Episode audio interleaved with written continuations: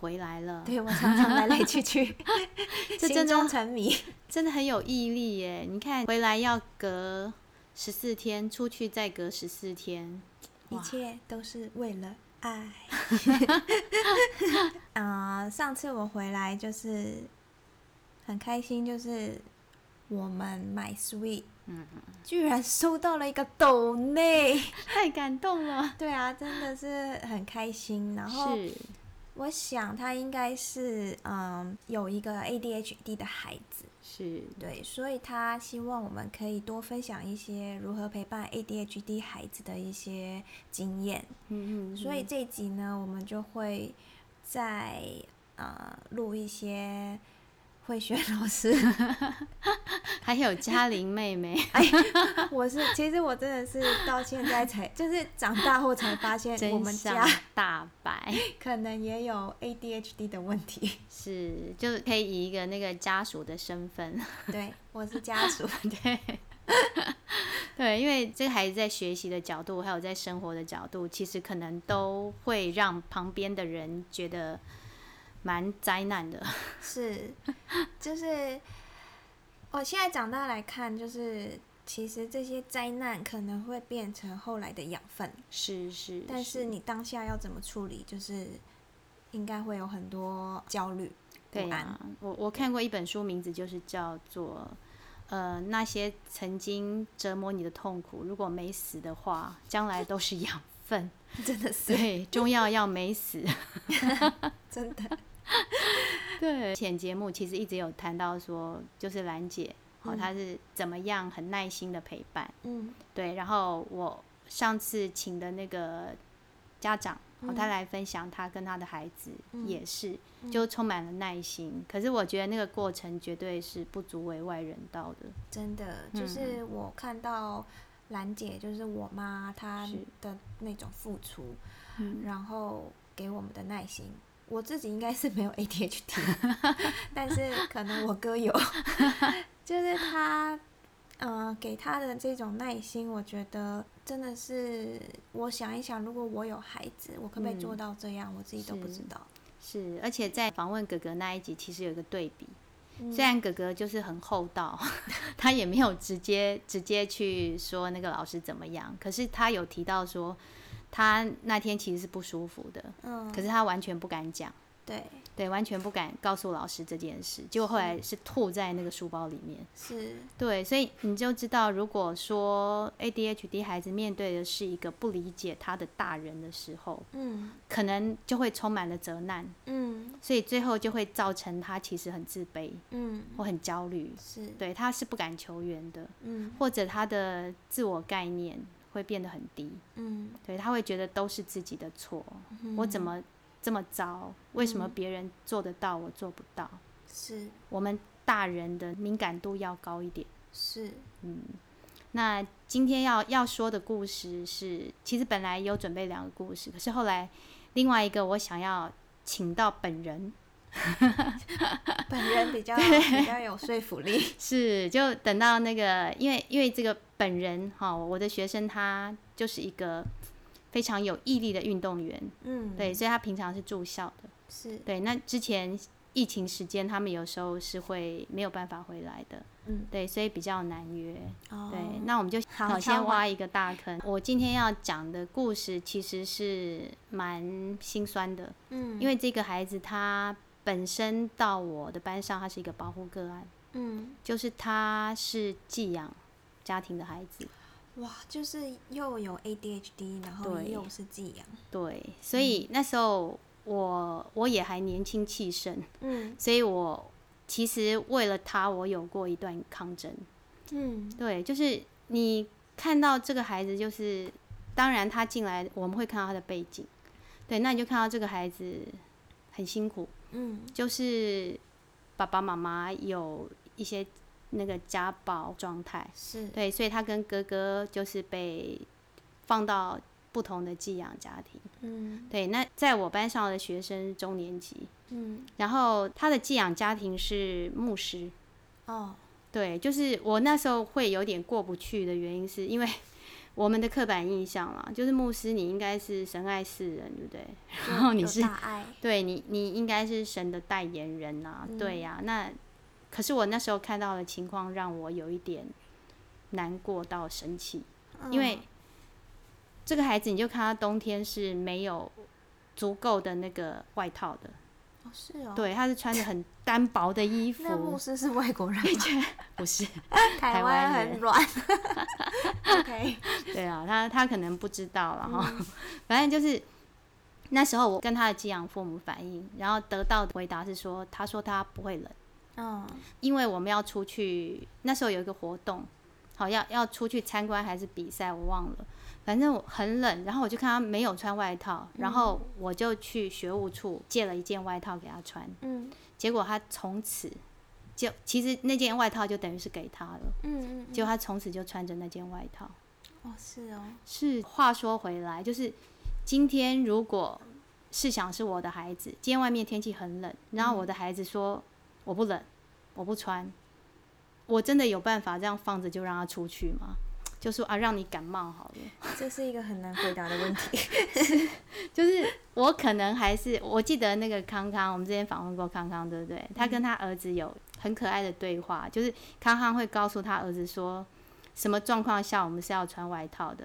比方那个风很大，会吹动树叶的时候，嗯 对我们就是要穿外套。嗯 对，就是我们会有会有一些方式去让孩子，因为说实在，或许孩子的冷热感知，嗯，对他们可能玩起来，我们说孩子三把火，对对他当下可能是不冷，可是出去风一吹，其实是很冷的。对，就很容易会感对。，而且除了这件事情之外，还有就是他常常出门，他的衣服是穿反的，哦，就一次也就算了，是蛮多次的。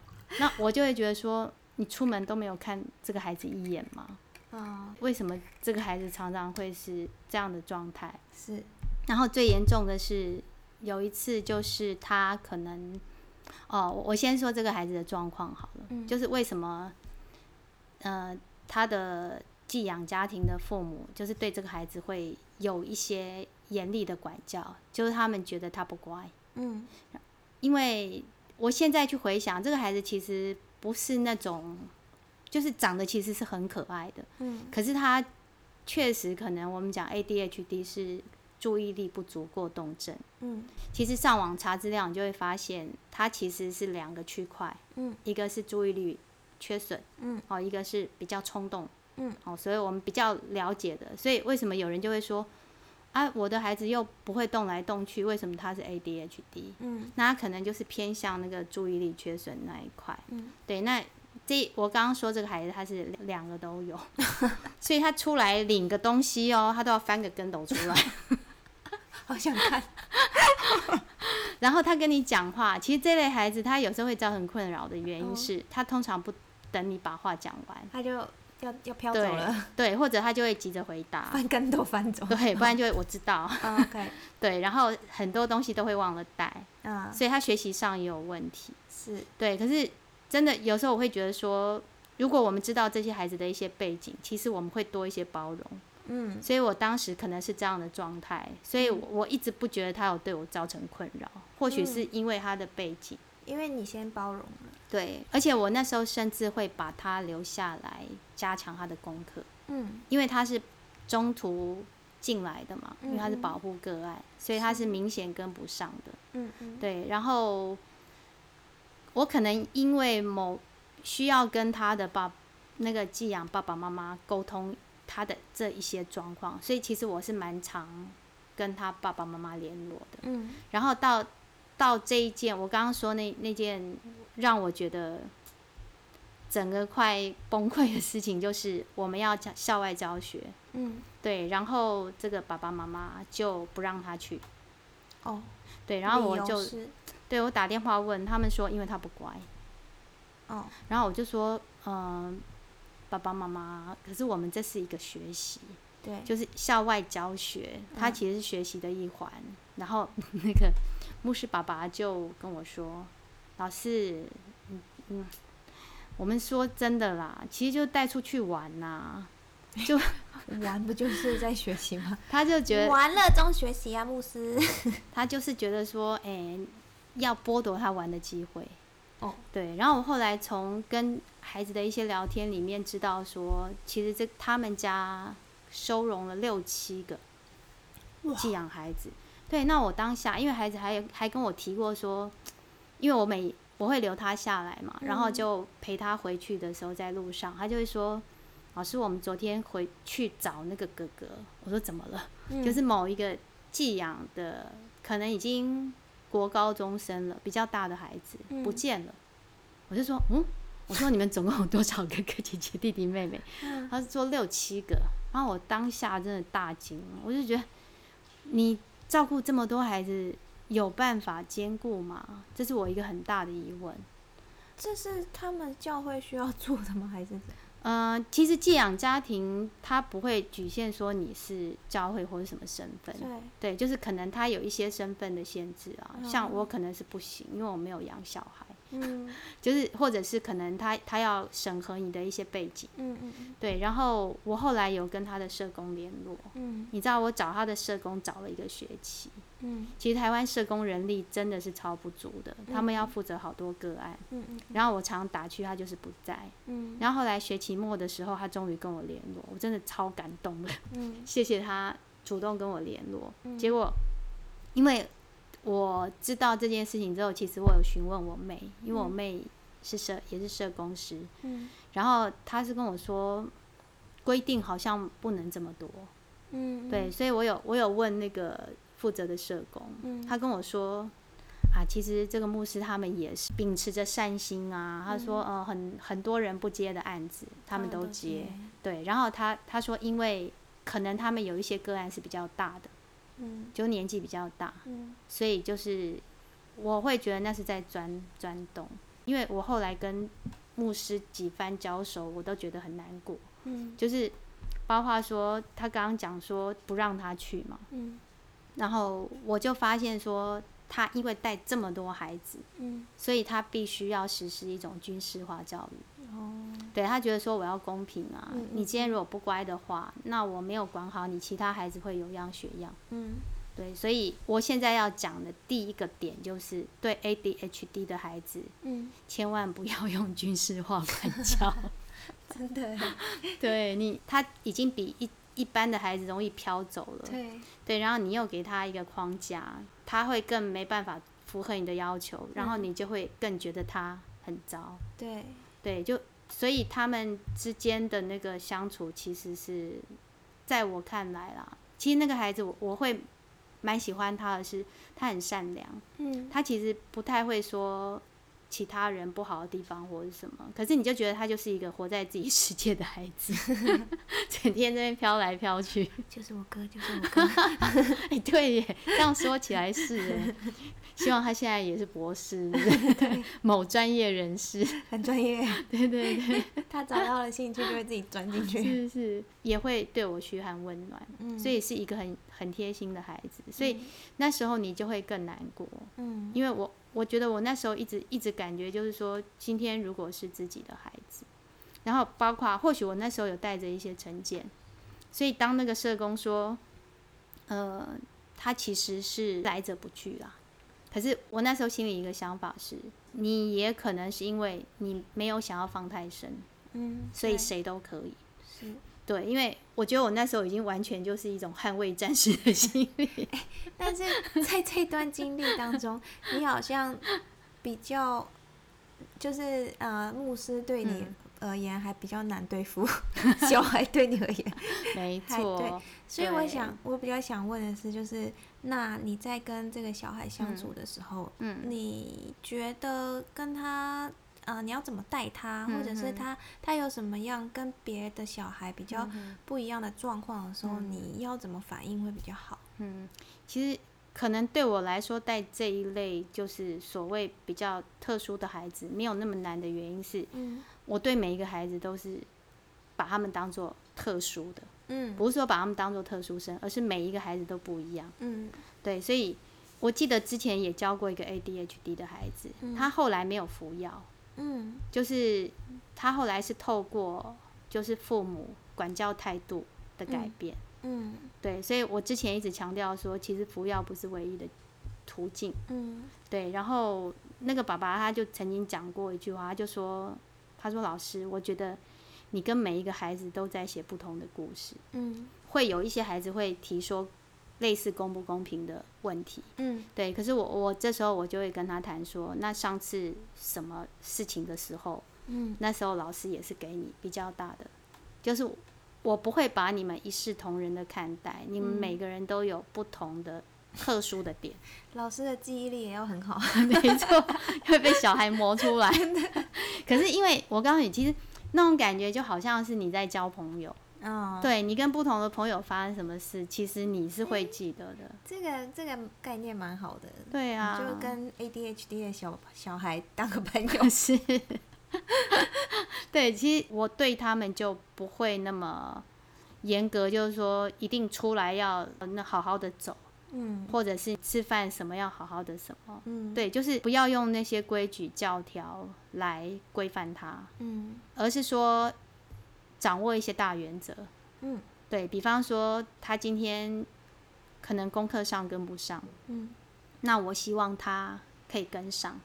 那我的方式是协助你，嗯而不是说你为什么不认真，你为什么不专心，哦，你为什么不好好念书？我懂，就是嗯不要否否认他，找到一个人可以协助他的方法。对对，所以我后来对那个牧师，我我也是打算用这个方式，哦 因为我们那时候到后来还叠对叠，因为他后来我觉得他就有一点那个，觉得这个老师多管闲事，他被挑战了。对然后他他就有一次就抓，我觉得他感觉他抓到我的把柄，就是就是那一次其实也有一点让我觉得很无力，就是其实我我都把一般来说，如果是我把你的孩子留下来，嗯真的是用我的时间，而且没有任何要求，那一般父母应该是会感激的吧？还是会觉得这个老师很烦？这个我没有深究。就就是我我会觉得说，可能还不至于说你你你必须要那个找到一个机会来打我，因为那一次就是那那一天我刚好临时有事情没有办法，然后另外一个家长住在他们家附近，他就说：“诶，那老师，不然让他一起来跟我的孩子写功课好。”嗯。对，那当当时我的处理还是有瑕疵啊，因为那个家长急的把孩子带走，然后我又联络不到那个牧师家庭，嗯。对，然后我是先让他们带走之后，然后我再跟那个牧师家庭讲，就牧师爸爸讲，结果他就暴怒，哦。对他觉得说我为什么可以没有先跟他说就把那个孩子让别人带走。嗯对，那站在他立场，或许啊，他真的是很关心这个孩子。对，那我我就是道歉。嗯对，可是他就是一直情绪性的攻击了。哦对，然后反正后来就觉得，就像你刚刚说，我可能在挑战他的权威。嗯对，那或或许是那时候还没学阿德勒，对我没有去照顾到他情感的需求。嗯。对，不过后来跟那个社工联络之后，就是一个学期过去，跟那个社工联络之后，我我有我有打算调整我的方式，嗯。就是我也接受社工的说法，这是一个有爱心的那个寄养家长，嗯，对，所以我要好好跟他合作，因为这样才对孩子是好的。哎、你这有一点嗯。反过来，因为我觉得这个家长啊，他一定都很知道 ADHD 的嗯。行为啊、或什么。如果他这么关心这件事的话，嗯。所以他一定会，比如说是遇遇到，比如说跟老师嗯。有一些管教上的冲突或什么，嗯。所以反而是你有一点，嗯，我觉得有一点反转，嗯，就是你是先想要去同理整件事，然后去同理这个嗯。这个牧师寄养家庭，他有什么，他为什么会这样？嗯。对所以反而可能是在，就是这个家长他可能也要去，如果啊，他遇到的是，他可以对他的 ADHD 的小孩很有耐心，嗯很有呃很有方法，但是嗯。他不知道怎么面对他的老师，嗯 嗯，因为他一定会有功课上是。呃跟不上的表现嘛。就是要怎么样去跟他管教他的老师沟通呢？嗯还有其他人沟通，嗯。是不是？我我觉得可能这些家长第一个就是你要碰到这么有理性的家长不多，因为他已经被孩子磨到已经有一点歇斯底里，是 就我碰到的啦。是，那当然，我刚刚提到那个家长，那个嗯爸爸，他是蛮有理性的，嗯嗯，对。可是他妈妈就是比较焦虑，嗯就是你会发现，就是父母双方，嗯。就是 ADHD 孩子的父母双方常常会是不同调的，嗯，对，就是有一方会比较紧张，嗯，然后另外一方就是比较，可是另外一方的理性又会惹恼那个紧张的，因因为他会觉得你漠不关心，哦。所以爸爸妈妈之间要先是同一阵线。是。对，像我刚刚说的那个后来没有吃药的那个那个孩子，嗯。他后来透过调整，就是医生告诉他，其实有时候医生讲的都比老师的话有效，因为是 专业人士，专业嘛，权威，对，权威人士 哈，对，那个权威人士告诉他们，你们夫妻俩的那个民，一个是民主到近于放任，嗯一个是权威。嗯嗯对，他说你们两个之间的管教方式必须要协调，就是要通掉，嗯，不然孩子会去钻漏洞。那对，他可能比较常去找爸爸，因为爸爸比较好说话。嗯 对，然后在妈妈面前，他就皮就会绷紧那样。嗯对，所以第一个就是大人，好、大人自己要清楚嗯发生什么事情。是，对，然后你你自己在清楚了之后，就比较可以去跟老师沟通，因为可能有时候你如果只是在说一些呃理由，就是可能会在老师老师眼里看来是理由，嗯。就是你在包庇你的孩子，嗯。你是恐龙家长，就有些老师也可能一下标签就贴上来。嗯我为什么后来会反省，就会想说会不会我也是带着成见？嗯对，所以我就会先退一步来看。嗯对我觉得其实不管你是什么身份都一样。我也碰过，就是我去沟通的时候，家长我都还没有讲，家长就非常歇斯底里的开始说，为什么所有老师都，就他的孩子一直在被老师投诉，他觉得，我想又来一个老师要投诉我了，他自己先爆炸。对他自己先爆炸，就他会先自我保护，对啦，我觉得其实如果这样的话，就是一些沟通的技巧。对，就是有一路跟着我们节目的那个家长们就知道，啊，这时候你可以用什么方式跟老师沟通。是，对，其实就就是要把对方当做合伙人。对啊，对，那先同理老师的心情。对，你想想看，老师要面对那么多孩子，哎、嗯对啊，所以他他一定没有办法像你那么有耐心跟嗯孩子慢慢讲，而且老师会有时间的压力。嗯，我想问，那你刚刚说就是第一不要用军事化的方法，那还有没有什么其他比较需要去注意的一些教，就是嗯教养行为？嗯、再来就是刚刚说过，他注意力可能会飘走，对不对？对。所以你可能交代他事情，或者一些事情比较复杂的时候，要把它切分等份，哦对，就不要太多指令。哦，就是叫他做完一件事再做对第二对对件事。对对 OK，嗯，对，就帮他条理化。嗯，对，可能哥哥从小接接受这个训练，难怪我现在一心多用，他就是专注他的学问就好。他自己也发现了，对不对？我今天不要一下子搞那么复杂。他没有啊，他就是太复杂，就跟我说，哎、那个什么什么什么，就这样这样，然后你帮我弄一下。所以，一个成功人士背后一定会有一个厉害的妹妹。我就是被他，被我不知道是被他训练还是被谁啦，反正就是可以一心多用。嗯，是，他，但是他就是要一心一意，对。但是他的成就就很高，你知道吗？嗯，他他就走得深，对，就有不同的天空。嗯，嗯，他只专注于一朵云。对，对，所以你不要一下子要求他要全部都做好。嗯对他，他只要一个步骤做到，你就给他鼓励。嗯对，然后像一堂课，小学是四十分钟嘛，嗯你也不要要求他四十分钟里面都专心。嗯，对他可能哎几分钟做到，我想到，真的，就是我哥就是小学一年级，嗯。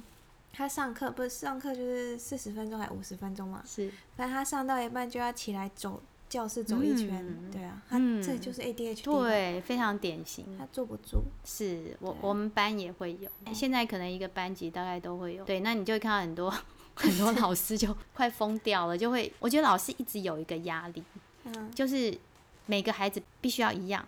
对啊，对今天今天你如果站起来给我走，全班都要站起来给我走怎么办？我告诉你，就让他走，所以老师也是有军事化 教育的一些 就是老师必须要，统一规格，你必须要把一些包袱拿掉。就老师身上有很多包袱，对啦，就是你会在意别人看你的眼光。因为老师，而且老师可能觉得 SOP 比较好搞，对对对，而且老师会觉得，哎、今天全班都被暴走的时候，万一校长从外面走过怎么办？明白？老师也有老师的压力，是，可是我觉得真的真的要跟这些老师讲，真的没关系，放下，因为路遥知马力。对，就一段时间之后，孩子呈现出来的东西，那个就是你的招牌。是没错，对你，你不要去紧张，说这一下子人家如果由这一眼来评断你，我告诉你，那是他的问题，不是你的问题。对啊，老师如果很害怕人家一眼评断他，这个老师也要反省一下自己的内心，他有可能也是小时候有什么钉子，需要拔一拔。拔起来。是像现在孩子普通都比较躁嘛，那他们有时候也会碰到什么议题就会想讲话，嗯，然后这时候我我通常都会说，好，现在给你们一分钟够不够？要不要五分钟？好，大家开始讲吧。对啊哎、其实我觉得小孩可以自我发表是很厉害的事是啊我小时候都不发表意见的。是啊，可是他们现在未必要站起来发表，要跟旁边人讲，哦，对，这会干扰到你嘛？嗯对，所以我我都会说，就他们有需要就给他们。嗯对，那好，他们讲完，他满意了，那我们开始再来讲课，嗯，对不对？你比起说他一直要这边，好想讲哦，就老师刚刚讲什么东西，我好想好想跟旁边分享，然后一直抱着这个悬念在那边四十分钟不专心，你还不如让他现在把这件事完成。就是你要想哦，四十分钟里面，如果他可以三十分钟的学习是百分之百的，其实就很厉害了。是啊，嗯我真的觉得不需要到四十分钟，谁做得到？十分钟啦，飘走一下。是啊，我们自己想想自己，我们做得到吗？我十分钟都不行。是啊，哦，你是你是那个雅型，还有刚刚说的很好，就是不要要求完全一致的东西。嗯，对，其实就算不是 ADHD 的孩子，他也会有利于他学习的方式。我常常觉得老师有时候比较像教练，嗯，对不对？就是你要激发运动员的潜能，你怎么做？嗯，但是老师就是我要激发孩子的学习潜能，每个人都会不一样啊。真的，对啊，有的你可能要激他，嗯对，就是把他说到那个好就好强的，就是我做给你看。嗯，可是有的可能你讲他不好，他就一蹶不振了。有的要鼓励啦，对，所以你你必须要去，因材施教。嘿，是孔老夫子的话要听。嗯嗯，大大概是这样啊。对，刚刚那个故事我来做个 ending，那个小朋友的故事其实还蛮戏剧化的。那个孩子本身真的也是一个戏剧的孩子，因为我看他的那个背景里面，他们还有玩火的经验。玩火对，烧了房子吗？还是什么？在教室里面呢、我们小时候常常念过一句话，叫“星星之火足以燎原”，所以只要玩火，大人只要看到小孩玩火，就觉得好像他会烧了房子，对，不行。反正就后来就是我收拾起我的心情，打算新学期好好的跟那个我们的牧师爸爸合作的时候，嗯啊、我先插播一下，今天一直用插叙法。我说我们那时候叠对叠是怎样，你知道吗？嗯，就是我后来觉得，因为他在上面很多攻击我的言论，对，然后我后来是怎么样让他不要说了，你知道？因为我很讨厌这种比战啊什么之类的。我后来我就跟他讲一讲，我就跟他说，其实我们都是为了孩子。我们对我说，毕竟神爱世人，对吧？你这招 请出大老板 请出大老板来。好，好，那他就终于嗯闭嘴了。对，可是我就觉得我还是要保护一下自己。嗯我就我就跟小朋友借那个联络簿要影印，嗯就是把他这些攻击的言论，对，先印下来，自保一下，因为我觉得他后来已经没什么理性了。哦，就我没想到问孩子的时候，孩子说那个被爸爸拿走，他也去自保了。所以你们是比战，对，因为他惹到中文系。然后好，现在就回到最后的结局，就是新学期开始了，嗯。然后小孩转学了啊，我马上晴天霹雳。然后我还记得那个开学典礼，然后我就问他哥哥的导师怎么回事，然后他哥哥导师就跟我说，他说那个牧师爸爸就就说哥哥，因为哥哥是高年级，他说哥哥在他们班被霸凌，嗯，然后老师都不处理，然后弟弟呢的老师太多管闲事，果然就跟我想的一样。就我那时候觉得好难过，你知道吗？做人好难，但我那时候觉得啊，我的天呐，这孩子怎么办？嗯。就后来峰回路转，嗯。我就是不死心去问辅导室，啊，辅导室那边来的是好消息，嗯。就是原来社工也有在检讨。嗯。他觉得这位牧师爸爸他们的负担太重了，嗯。对，所以把他移给另外一个对，嗯那另外那个寄养家庭的学区在另外一个学校，然后所以他才对，转所以他转去那个学校，对我就觉得嗯这样也是不错的结局，而且你知道吗？后来就是我我有去那个新学校，就是交接。对，那时候其实很想去看他，可是听说他那一天刚好请假，就是新寄养妈妈带他去买衣服。嗯对，然后后来小朋友有在路上碰到他，说他全身都换新的衣服，鞋子也是。对，我就觉得啊，终于放下一块大石。嗯，对，相信他们会好好的对他。嗯对，因为你那时候看他，真的就是每天就是穿的这样脏脏的，嗯，其实很心疼。是嗯，这这些孩子又更需要人去关爱的时候，结果他的双亲没有办法去 support 他，嗯太辛苦了。嗯，嗯，所以说其实有 ADHD 的孩子就是多一点耐心，对，然后让他自己自由发展一下。就是可能让他找到一些方法，就是类似哥哥那样，对不对？他就会发现他把自己的生活简单化，哦，对，他就不会那么焦虑。对啦，但是我这里想分享一下，就是嗯它的简单化哈，对一般人来讲也真的很简单。简单，他的简单化是旁边的人复杂化。就是它会简单到你可能觉得这不是一个正常的事 正常的人生，但是但是我觉得如果你可以有这样子的包容性的话，那他可以过得很很多彩多姿，很好。嗯，他找到了自己的方式啊。对啊，嗯，所以就是千万要记得，不要觉得跟别人不一样嗯，有什么问题，对，不要不要否定自己。不要否定自己。但是你记不记得我哥说，我不想跟别人不一样，但他就是一个不一样的存在，太好笑了。他说：“ 我这是一个血泪的选择，我很想跟别人一样。对，但他恰恰好就是这么不一样，或许他也不知道自己跟别人不一样，哦那就是真的是 ADHD，没错，活在自己的平行宇宙。真的。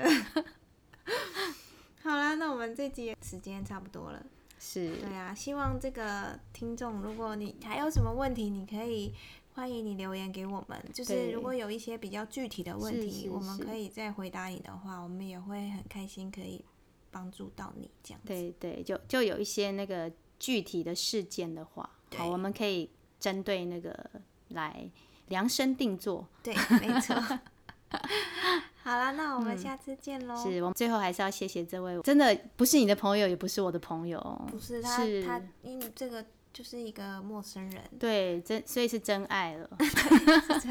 我们真的很感谢 他，是是，就让我们也更有动力。对对。对啊，嗯。就是因为录买 s w 一直都是觉得可以帮助到人就好了。是是，嗯，知道有有人这样子愿意用一种方式支持我们，是啊，嗯，对，好，好，